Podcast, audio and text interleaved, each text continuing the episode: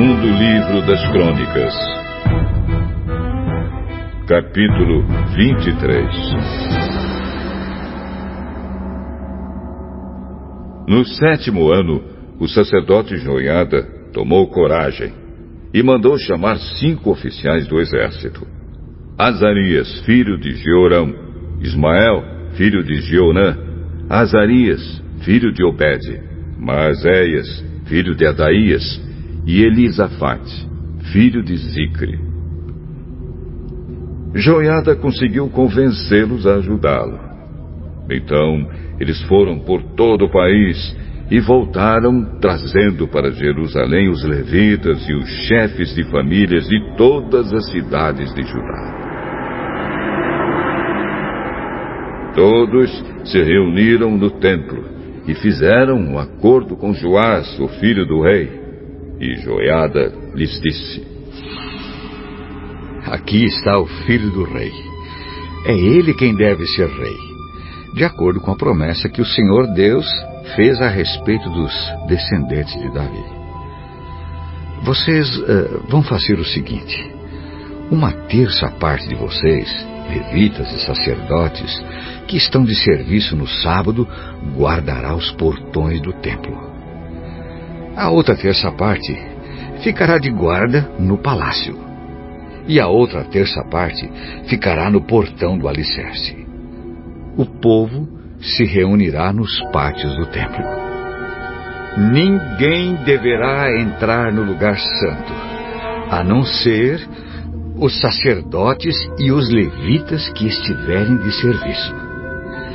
Eles poderão entrar porque foram consagrados Todos os outros devem ficar do lado de fora, como o Senhor Deus manda.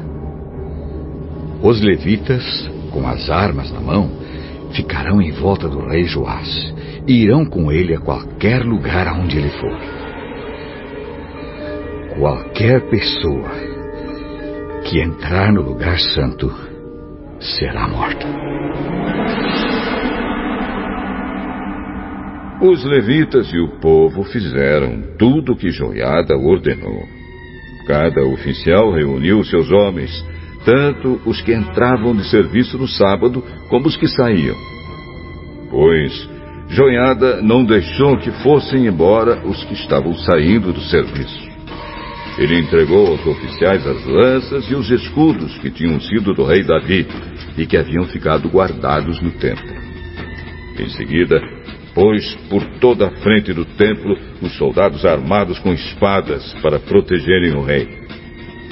Então levaram Joás para fora, colocaram a coroa na cabeça dele e lhe entregaram uma cópia da lei de Deus. Assim ele se tornou rei.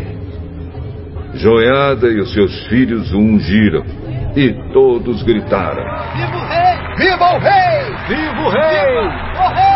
A rainha Thalia ouviu os gritos do povo, que corria e dava vivas ao rei. E foi até o templo, onde todos estavam reunidos. Ela viu o novo rei perto da coluna, na entrada do templo. Ele estava rodeado pelos oficiais e pelos corneteiros, e todo o povo estava gritando de alegria e tocando trombetas. Os cantores do templo, com seus instrumentos musicais, estavam dirigindo os cânticos de louvor. Em sinal de desespero, Atalia rasgou as suas roupas e gritou: Traição! Traição! Joiada não queria que Atalia fosse morta na área do templo, e por isso deu aos oficiais do exército a seguinte ordem: Levem a rainha para fora, passando pelo meio das filas de guardas, e matem qualquer pessoa que tentar salvá-la. Então eles prenderam a rainha e a levaram para o palácio.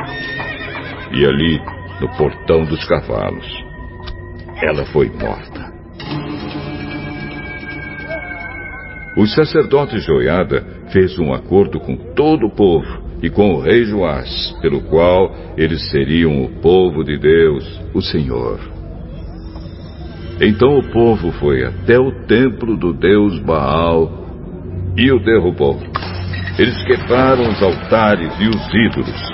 E ali, em frente dos altares, pegaram Matã, o sacerdote de Baal, e o mataram.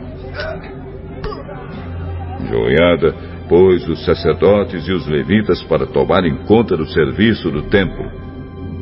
O rei Davi os tinha organizado em grupos para apresentarem os sacrifícios a Deus, segundo está escrito na lei de Moisés, e para cantarem e louvarem de acordo com as instruções de Davi.